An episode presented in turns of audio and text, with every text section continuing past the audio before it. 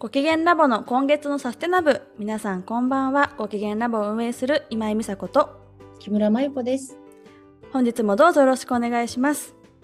このコーナーではサステナブとともに普段の暮らしの中で実践できるサステナブルなアクションを紹介していきたいと思っています。リラックスしてお聞きくださいね。ご機嫌ラボは心豊かに地球と子供たちの未来を守りたい。そんな気持ちで今を生きる私たちのご機嫌を研究するメディアコミュニティですご機嫌ラボでは記事やポッドキャストの配信をはじめコミュニティイベントトークイベントなどを行っています発信する情報は代表である私、今井美佐子がサステナビリティや SDGs の最先端の研究が行われているアメリカのイリノイ大学の授業やイェール大学の幸福の心理学の授業を修了してそこで得た知識を生かした内容になっています。そして現在私はシリコンバレー在住なんですよ。なのでシリコンバレーに住みながら実践しているサステナブルな活動も同時に発信しています。アメリカと東京からお届けしてます。よろしくお願いします。コーナータイトルにあるサステナブでは、サステナブルを難しく考えず、より身近に感じてもらいたいという思いから、毎月イラストで、よりご機嫌でサステナブルに暮らすためのライフスタイルを提案しています。季節や行事に合わせたアクションなので、今日から早速皆さんにもシェアしていきたいと思います。今回のテーマは、水を大切に使おうです。じゃあ、美佐子解説をお願いします。そう、今回のテーマは水。ちょっと難しい内容になるので、集中して聞いてもらえるといいかなと思います。で水って聞くとね、こう、飲料水とかそういうのを思い浮かびやすいかなと思うけど、水っていうのは工業や農業、そしてエネルギーにも使われていて、私たちの生活ととっても密接につながってるんだよね。うん、そして今、地球温暖化と世界的な人口増加によって、今後の水不足が心配されているんです。うんこう地球温暖化による水不足って言われてもこうピンとこない人がいるかもしれないんだけどこの私が住んでいるサンフランシスコでは7月の時点でこう例年よりも山火事の頻度が多くなってるのを体感していてでこれはこう地球温暖化の影響でもあると考えられてるんだよね。でそういう影響があって水道代の料金とかも上がってるの。でそしてこのままね二酸化炭素の排出量が増え続けると洪水とか干ばつ熱波とかそういう災害が世界的に増えていくっていうのが考えられています。そうだよね。なんか気候変動は日本でもすごく実感してると思うみんな。7月頭なのに35度とかね。突然のもう雨とか氷とか、うん、毎日ニュースで猛暑日が更新されましたってやってるわけね。そうだよねこう世界的なこの人口増加による水不足っていう点で話をすると世界人口はこれまででの人類史上で最も増加傾向にある時代なのね。でもう日本人として実感あるのはさ長生きする人が増えたでしょ、うん、であとはこう2019年から2050年にかけて最も大幅な人口増加が予想されているのはインドとか南アフリカとかなのね。2020年で80億人で2050年には100億人になるというふうに予想されてたりするんだよね。でこの予想が実際に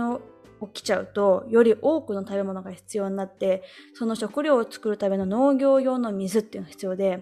でもちろんそれ以外に電気も使いたいから電気を生産する過程でも水っていうのは必要になるしこう水の需要は人口増加に伴って増えるからとってもそのことが心配されてるんだよね。うん、でここでもさ宇宙から見た地球ってさ何色だっけ？水色。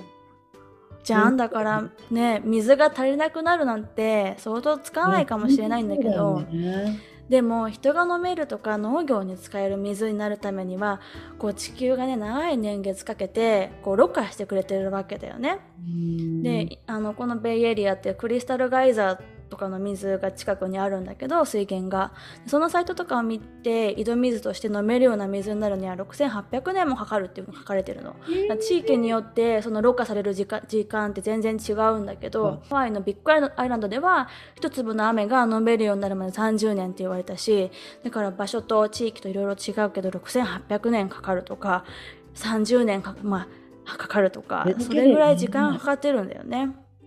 人口増加の数字もちょっと今私驚いたけど飲み水になるまでの歳月の長さもかなり衝撃を受けて。そうなの。だから日本にいると結構水が豊かだからさなんかあんまり気づけないけど、こっちだとそんなに雨も降らないから水不足っていうのがひほんと頻繁に水道料金に反映されるからすごくこう感じやすい。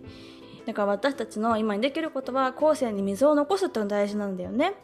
だから節水しましょうっていうのももちろんとっても大事、うん、でだけどなんかこうこのご機嫌ラブこうあなたのご機嫌になっているね要因とかがお風呂だった場合ねそのお風呂をやめましょう。エコのためにお風呂離れてくださいとは言えないじゃない、うん、あなたのライフスタイルに合わせた節水方法っていうのを考えるきっかけにしてほしいんだよね、確かにその通りだ。日本だとねお風呂の追い炊きモードとかあるし、うんうん